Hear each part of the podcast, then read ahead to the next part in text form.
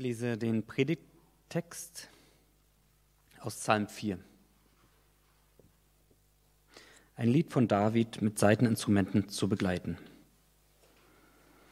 Antworte mir, mein Gott, wenn ich zu dir rufe. Du bist es doch, der mich verteidigt und für Gerechtigkeit sorgt. Als ich in meiner Not nicht mehr weiter wusste, hast du mir den rettenden Ausweg gezeigt. Erweise mir auch jetzt deine Gnade und höre mein Gebet. Ihr Mächtigen im Land, ihr missbraucht euren Einfluss. Ihr zieht meine Ehre in den Dreck und verbreitet nichts als Lügen. Ihr habt sogar Freude daran, mich zu verleugnen. Wann hört ihr endlich damit auf? Begreift doch, wer dem Herrn die Treue hält, steht unter seinem besonderen Schutz. Er hört mich, wenn ich zu ihm rufe. Auch wenn ihr vor Zorn bebt, ladet nicht Schuld auf euch, indem ihr etwas gegen mich unternehmt. Denkt nachts auf eurem Gebet darüber nach, besinnt euch und gebt endlich Ruhe. Bringt dem Herrn mit aufrichtigem Herzen Opfer dar und setzt euer Vertrauen auf ihn. Viele jammern, wann wird es uns endlich besser gehen? Herr, blicke uns freundlich an, damit wir wieder aufatmen können. Und wirklich, du hast mich wieder froh gemacht. Während sich andere über eine reiche Ernte freuen, ist meine Freude sogar noch viel größer.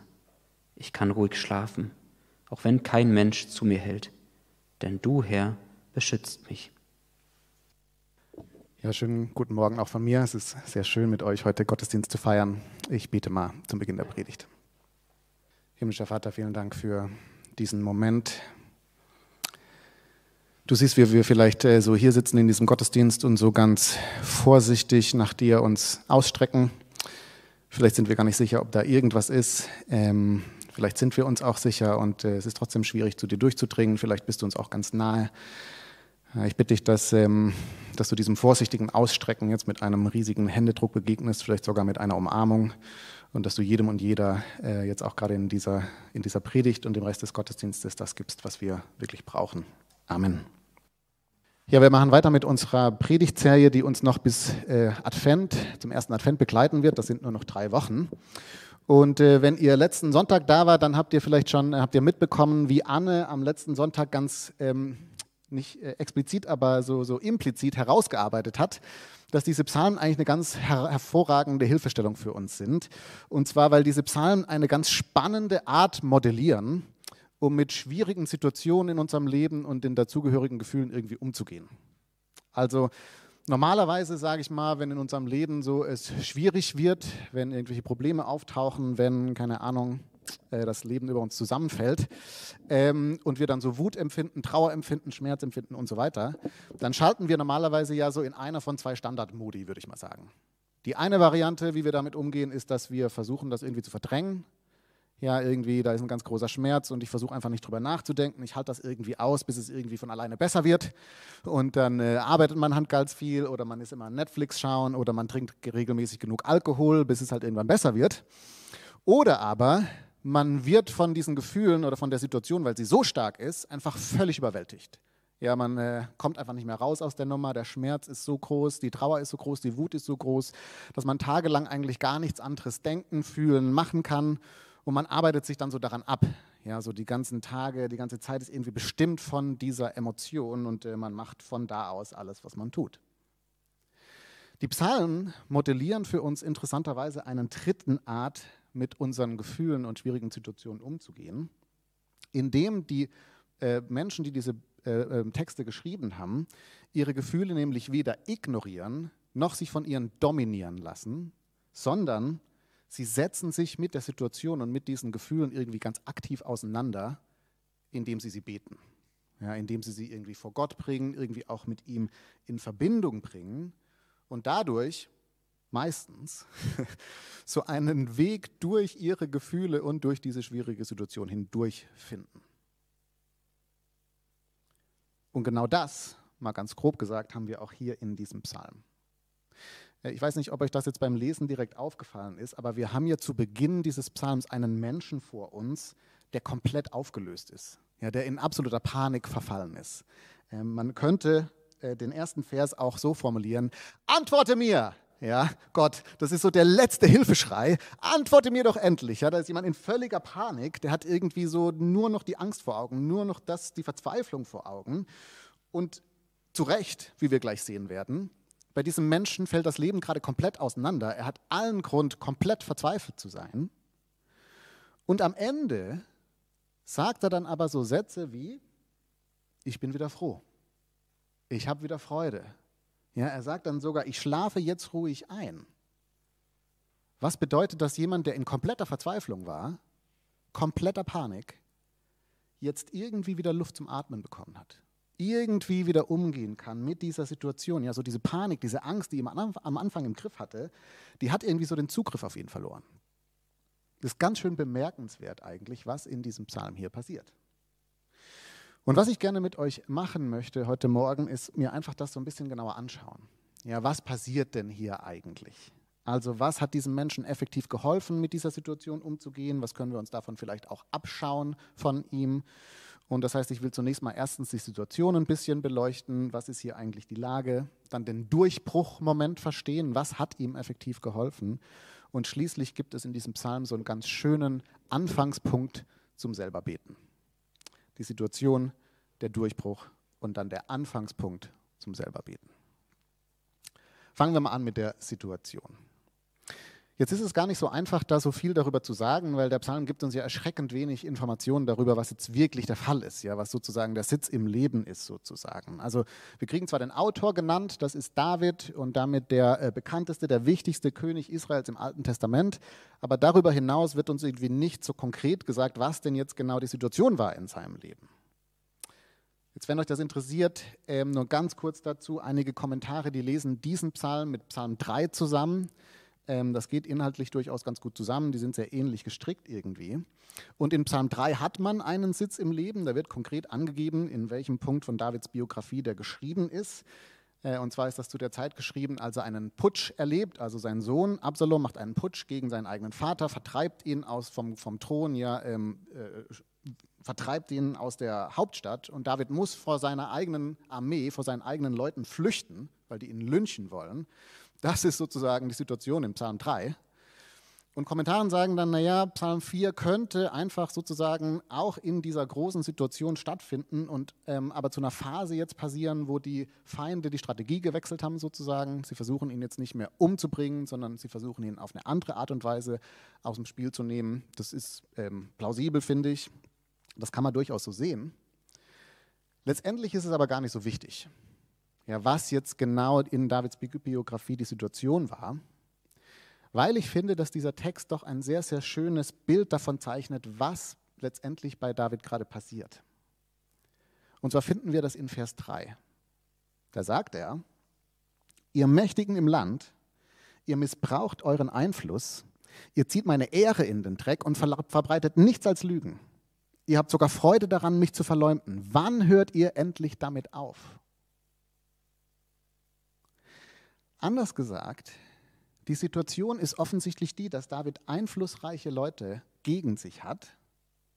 Und diese einflussreichen Leute, die nutzen ihren Einfluss dazu, jetzt so allerhand zweifelhafte Geschichten über ihn zu verbreiten. Ja, irgendwie Stimmung gegen ihn zu machen, ihn irgendwie sozusagen kaputt zu machen mit dem, was sie so überall streuen.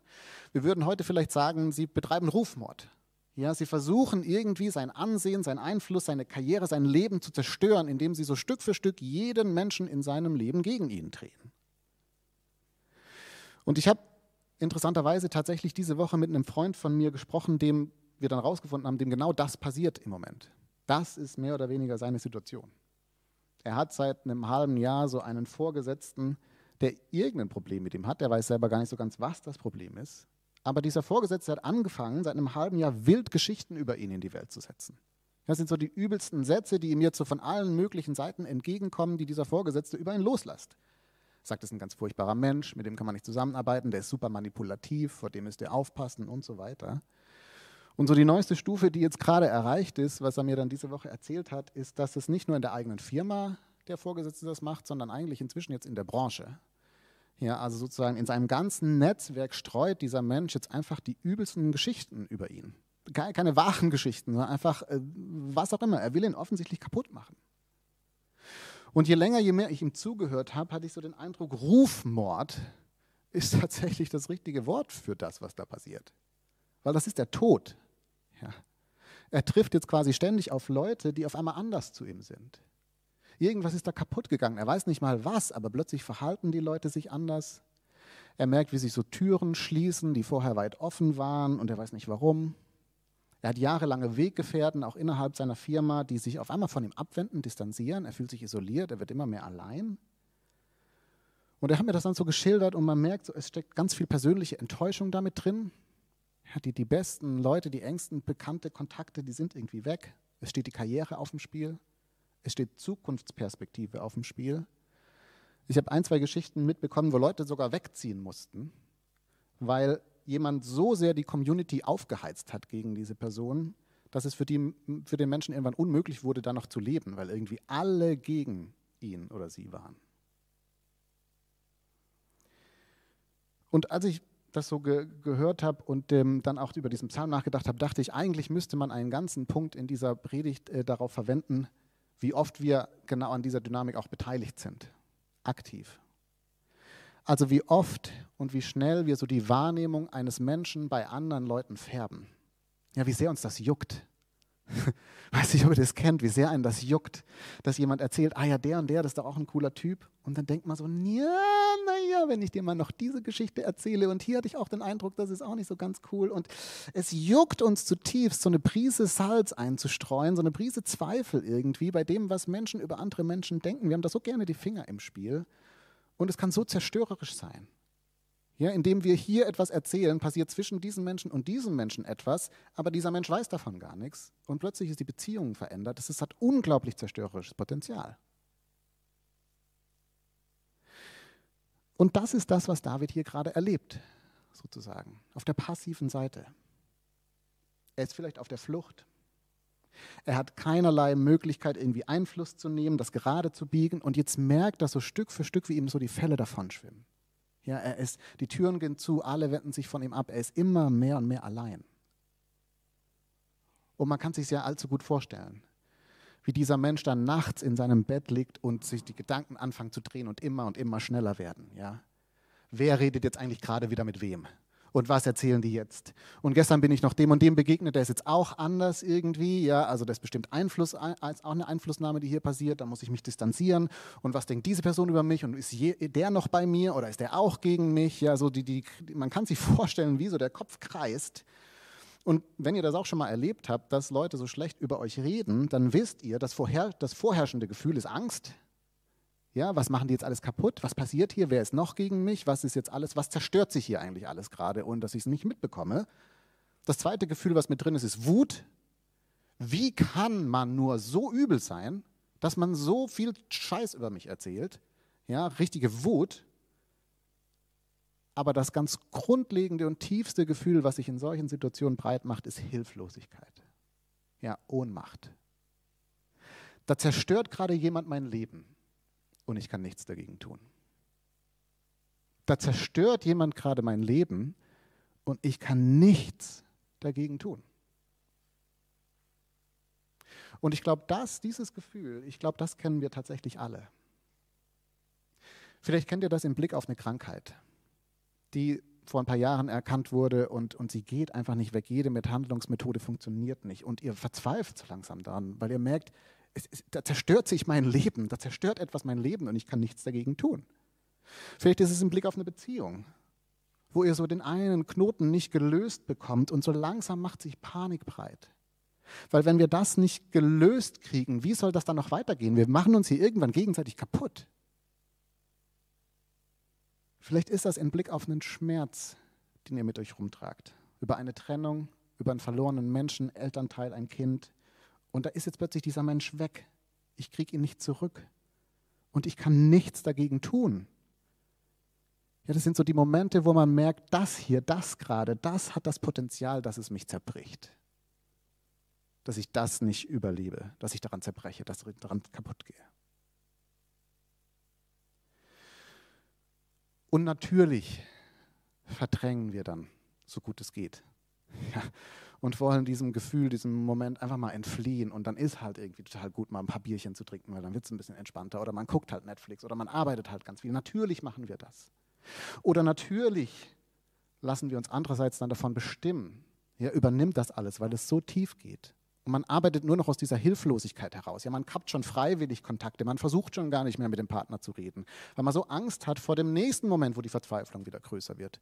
Wir versuchen es gar nicht mehr mit der Therapie. Wir versuchen es gar nicht mehr mit was auch immer man noch machen könnte, weil diese Hilflosigkeit zu groß ist. Sie hat übernommen. Ja?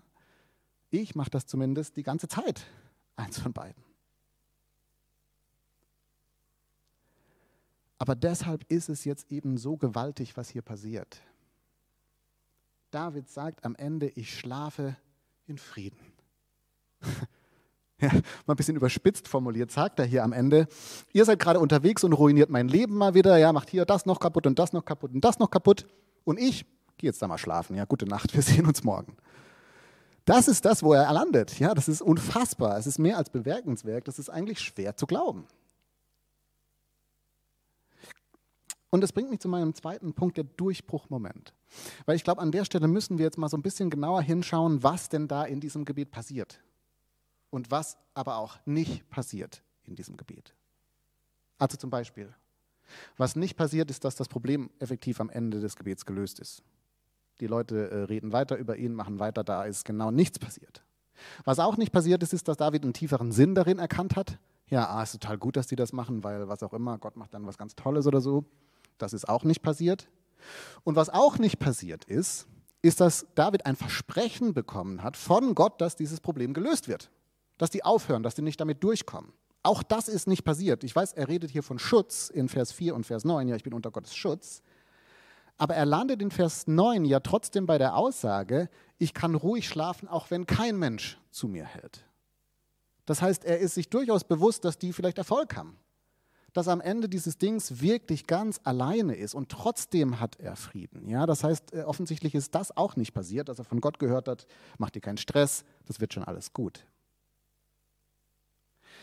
Das heißt, was hier passiert ist, ist in gewisser Weise viel mysteriöser, viel geheimnisvoller, viel mm, interessanter vielleicht auch. In Vers 8 sagt David, du hast mich wieder froh gemacht. In Vers 9 sagt er, meine Freude ist größer als Wein und Korn, wortlich übersetzt, also wenn ich mich betrinke und gut esse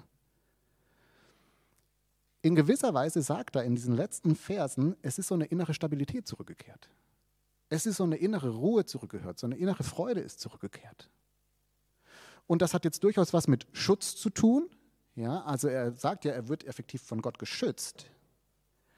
Aber was da geschützt wird, das ist offensichtlich nicht sein Erfolg, das ist nicht sein Ansehen, das ist auch nicht das gute Leben, sondern ich glaube, dass David in diesem Gebet etwas viel Grundsätzlicheres realisiert. Und zwar glaube ich, dass er realisiert, dass diese Leute ganz vieles kaputt machen können, auf jeden Fall. Die haben ganz viel Macht, die können ganz viel zerstören. Aber eins können sie nicht zerstören. Mich. Ich glaube, was David realisiert, ist, dass sie ganz viel kaputt machen können, aber an mich kommen sie trotzdem nicht ran. Und damit meine ich Folgendes. Ähm, man sieht diesen, diesen Shift in Davids Denken sozusagen in einer Formulierung, äh, die ganz am Anfang des Textes steht und in unserer Übersetzung leider nicht so ganz glücklich wiedergegeben wird. Wenn ihr mal in euren Text reinschaut, dann heißt es da in Vers 2, äh, Gott, antworte mir Gott, der für meine Gerechtigkeit sorgt.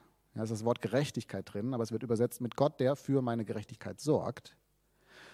Wörtlich steht da aber, antworte mir Gott, du Gott meiner Gerechtigkeit.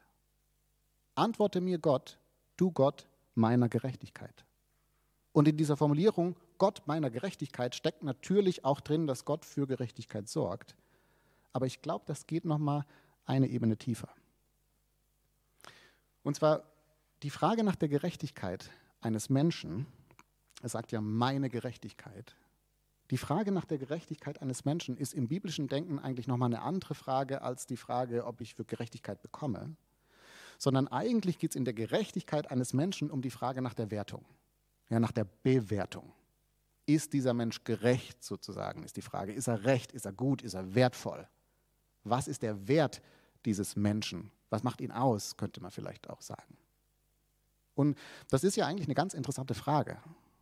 Ja, was ist denn mein Wert? Gerade diese Woche hatte ich ein Gespräch mit einer Freundin von mir, die gesagt hat, sie hat sich genau darüber äh, mit ihrem Mann unterhalten, dass man immer so schnell sagt, du bist wertvoll, ja, du bist wertvoll, du bist wertvoll. Und äh, man, sie hat sich dann gefragt, warum eigentlich? Ja, also was ist das, was den Partner wertvoll macht, was die Freundin wertvoll macht? Was ist das denn? Und wir sind dann so im Gespräch darauf gekommen, dass Wert ja interessanterweise nichts Intrinsisches ist, ja, nichts und niemand hat in sich Wert sozusagen, sondern Wert ist ja was, was einem zugesprochen wird, was sozial verhandelt wird.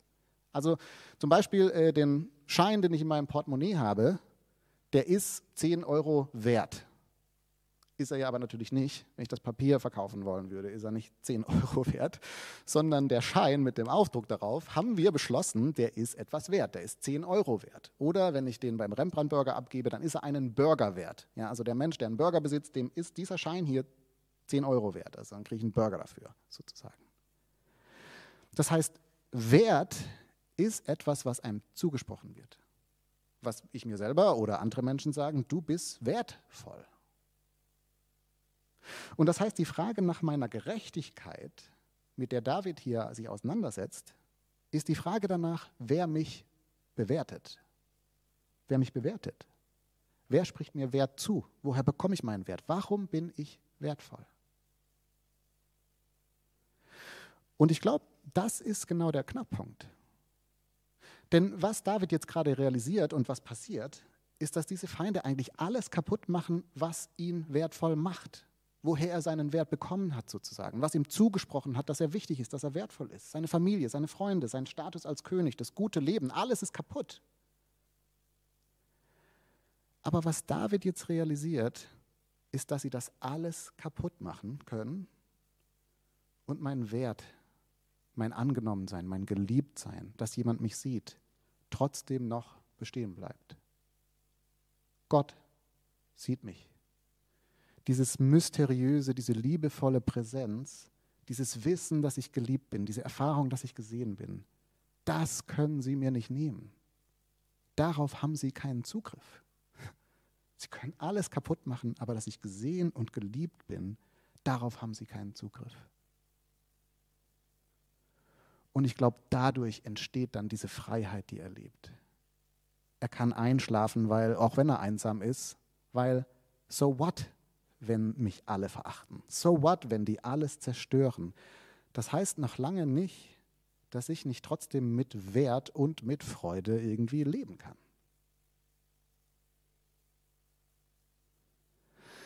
Steve Kass, äh, den ich vor ein paar Wochen bereits zitiert habe mit seinem Podcast Managing Leadership Anxiety, hat an einer Stelle in diesem Podcast einen ganz interessanten Gedanken, den mich, über den ich immer wieder nachdenken muss. Und zwar sagt er, dass Anxiety, was ich damals schon versucht habe zu übersetzen mit innere Verkrampftheit, dass so eine innere Verkrampftheit bei uns entsteht, wenn wir etwas nicht bekommen, von dem wir denken, dass wir es brauchen. Verkrampftheit entsteht bei uns, wenn wir etwas nicht bekommen, von dem wir denken, dass wir es brauchen. Also um es mal auf ein ganz simples Beispiel runterzubrechen, ich denke, dass ich es brauche, dass alle Menschen mich mögen. Das ist ganz wichtig für mich. Ich denke, das ist, das ist essentiell, dass alle finden, ich bin irgendwie ein guter Typ. Und wenn jetzt jemand offensichtlich mir gegen mich ist, dann verkrampfe ich intuitiv. Ja, und dann habe ich umso mehr das Bedürfnis, dich davon zu überzeugen, dass ich doch eigentlich auch ein cooler Typ bin. Ja, ich verkrampfe und konzentriere mich da ganz stark darauf, dich zu überzeugen, ich bin auch irgendwie toll. Und Steve Kass sagt dann, aber diese Verkrampftheit, die löst sich nicht, wenn wir das dann bekommen, was wir denken, dass wir brauchen, sondern die Verkrampftheit löst sich, wenn wir realisieren, dass wir auch ohne dieses Ding eigentlich überleben. dass wir eigentlich auch ohne dieses Ding überleben und vielleicht sogar glücklich sein können. Das heißt, wenn ich realisiere, okay, du findest mich nicht toll, aber eigentlich ist das nicht so wichtig für mein Überleben. Mein Nachmittag kann eigentlich trotzdem ganz schön sein, auch wenn du mich vielleicht ganz blöd findest. Das ist, glaube ich, das, was hier passiert. Auf einer natürlich viel, viel tieferen Ebene. Das Problem, der Schmerz über den Verlust, die Angst, all das ist weiter da. Und trotzdem hat so ein Stück weit den Verzweiflungsmoment verloren. David hat wieder so einen Raum zum Atmen gefunden. Er merkt, meine Existenz, selbst dass ich glücklich sein kann, hängt nicht davon ab, was die alles kaputt machen. Sondern ich habe eigentlich schon so einen Glücksmoment, ich habe schon so einen Wert, ich habe schon so ein geliebt und angenommen sein in Gott, der gerade mit mir ist. Und das ist eigentlich genug für den Moment.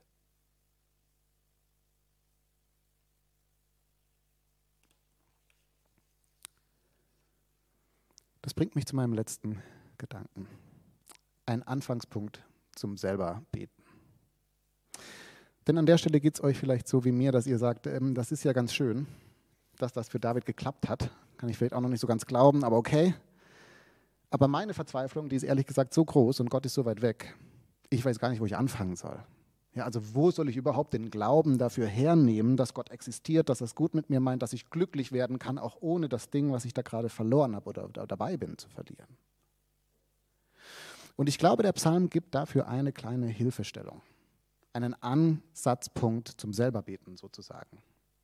Und zwar findet ihr den in Vers 2. Ähm, da heißt es in unserer Übersetzung, als ich in Not nicht mehr weiter wusste, hast du mir den rettenden Ausweg gezeigt. Wörtlich übersetzt heißt es da, du hast mir weiten Raum geschaffen in meiner Bedrängnis.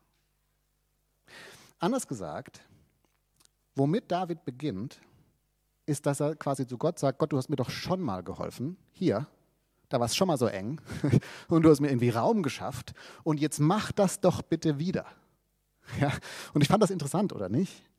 Weil David zieht quasi so seinen ersten, seinen Ansatzpunkt, sein erstes Vertrauen daraus, dass etwas in der Vergangenheit passiert ist, wo Gott eingegriffen hat und, und wo er schon mal irgendwas mit Gott erlebt hat. Und deswegen kommt er jetzt wieder zu Gott und sagt, tu das doch wieder. Anders gesagt, er geht quasi in diese aktuelle schwierige Situation hinein mit der Erinnerung daran, dass Gott früher mal was Gutes gemacht hat. Und ich glaube, genau in dieser Dynamik steckt ein echter Türöffner für uns. Viele von euch haben ähm, mitbekommen, dass ich Sabbatical gemacht habe äh, vor ein paar, schon wieder über einen Monat her, dass ich zurück bin.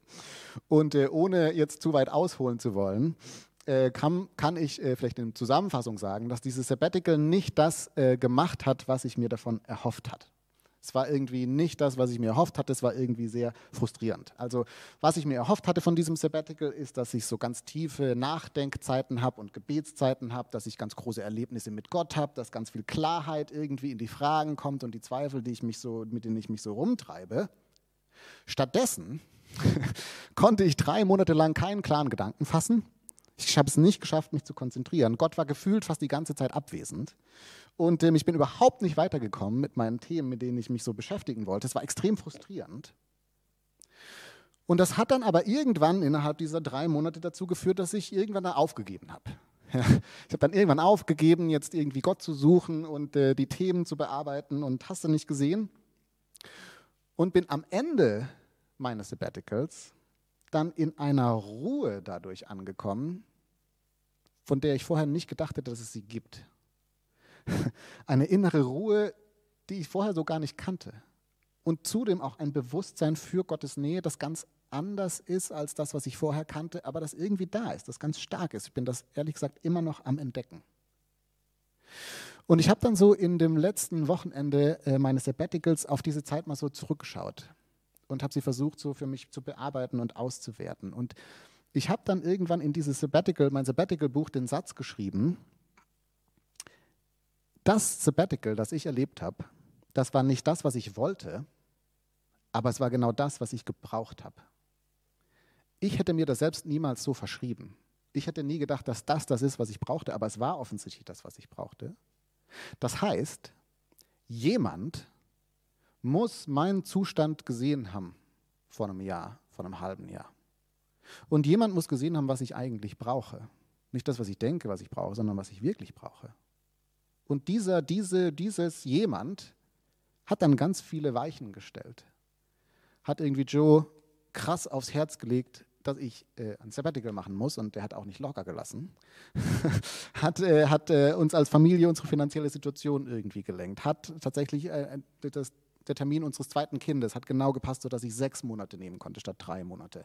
Und dann hat sich dieser jemand ganz krass mir entzogen, drei Monate lang. Was ich vorher so von Gott nicht kannte, dass er drei Monate einfach gefühlt nicht da ist.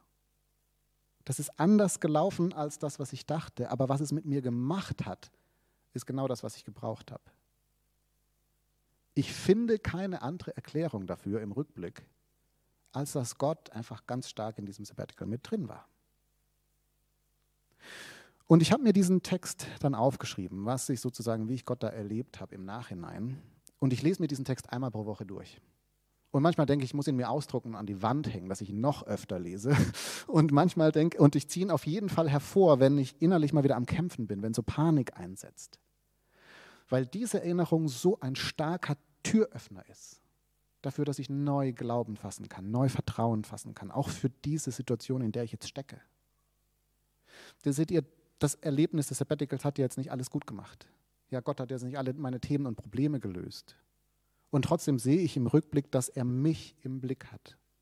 Mich sieht, mich sieht in dem, was ich brauche. Und das gibt mir zumindest so einen Ansatzpunkt, so ein Stück glauben zu können, dass das auch für diesen Moment gilt. Dass er mich sieht, mit mir ist, egal was da noch so kommt. Es gibt im Alten Testament so an verschiedenen Stellen den Punkt, wo Gott Menschen auffordert, Altäre zu bauen, nachdem sie mit ihm was erlebt haben. Ich habe das jahrelang nicht verstanden. Heute weiß ich, was das sein soll. Das sind Erinnerungen daran, dass Gott uns begegnet ist. Und immer wenn wir den Altar wieder sehen, erinnern wir uns, ah ja, da war was. Das gibt mir Vertrauen auch für jetzt. Ich lade euch ein, diesen Tag heute vielleicht das tatsächlich mal noch zu machen. Viertelstunde hinzusitzen, 20 Minuten hinzusitzen und mal zu graben in der Vergangenheit. Wo war Gott denn aktiv? Kann ich das aufschreiben und so mitnehmen in die nächste Zeit, wenn die Panik wieder ausbricht? Amen.